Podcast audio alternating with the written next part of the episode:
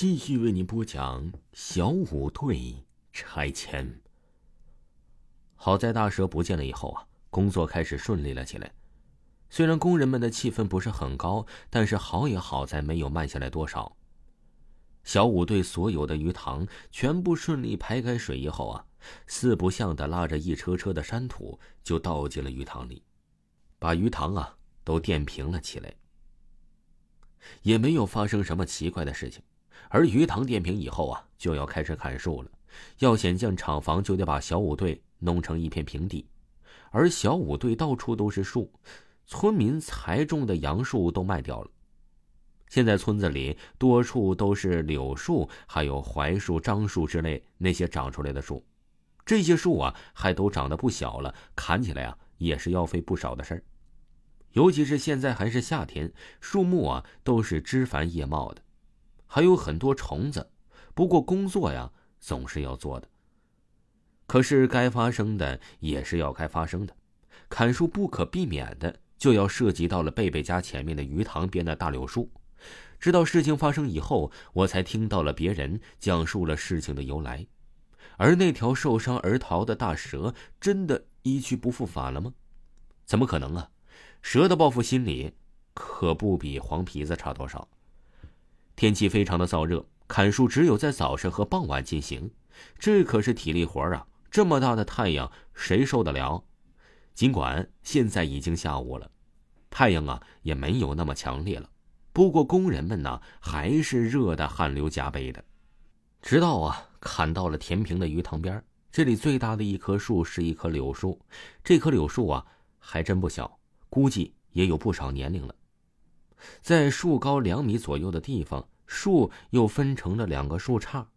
这棵树啊是倾斜着的，鱼塘没有填起来的时候，它那长长的枝条啊都垂在了水里。不知道是不是错觉，来到这棵柳树前面的工人们呢，都会有一种从烈阳下面走入空调间的感觉，一个个的冷的鸡皮疙瘩都起来了。工人们没有想那么多，冷一点啊，总比难受的要好吧。早点清理完这一片呢，好回去喝酒呢。一个工人直接拿着电锯对着柳树就准备切下去。奇怪的事情就发生了，周围的空气越来越冷，还吹起了一阵阵的冷风，天呢也慢慢的阴暗下来。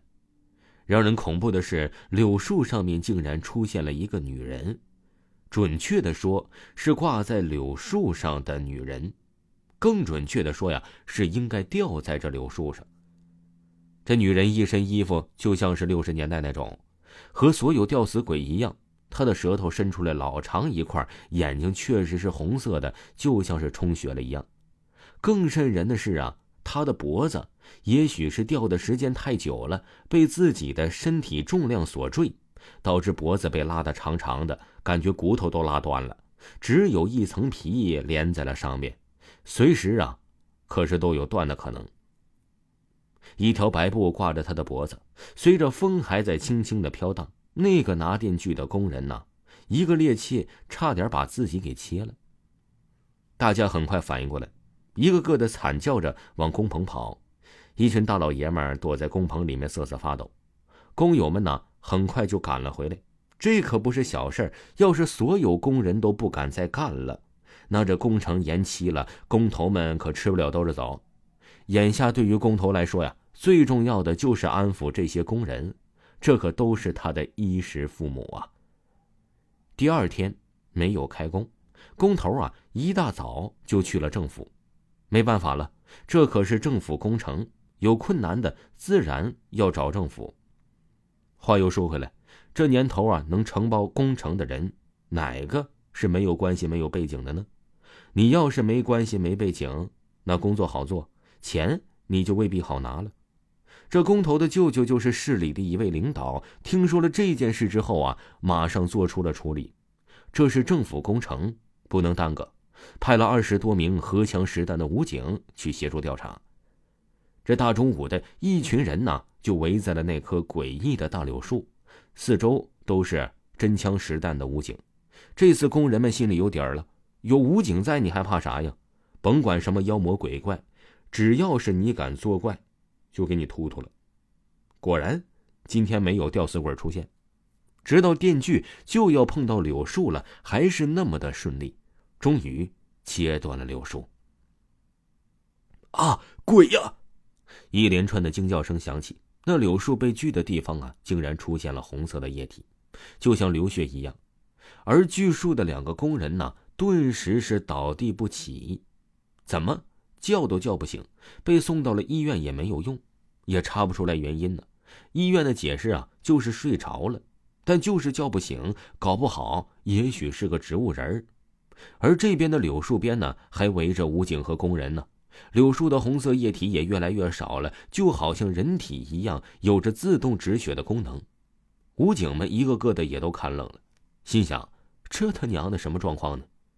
这这个时候啊，一辆小轿车开了过来，大家一看，原来是工头来了，车上还带着个老太太，正是下江村的马婆婆。马婆婆呀，慢条斯理的走了过来，虽然慢，但是每一步都很稳。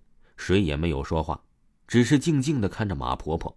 工头啊，提着一些东西，就在马婆婆的后面跟着。马婆婆接过了工头手里的东西，就让工头啊去旁边等候。工头自然是没有意见。这马婆婆来到柳树前，先是围绕着这柳树转了一圈，又抓了一点泥看了一下，最后啊，在柳树下方圈出了一块地。让工人们过来挖，他又吩咐工头去找些干草木柴过来，待会儿要用。工人们挖土就不容易了，下面全部都是柳树的根。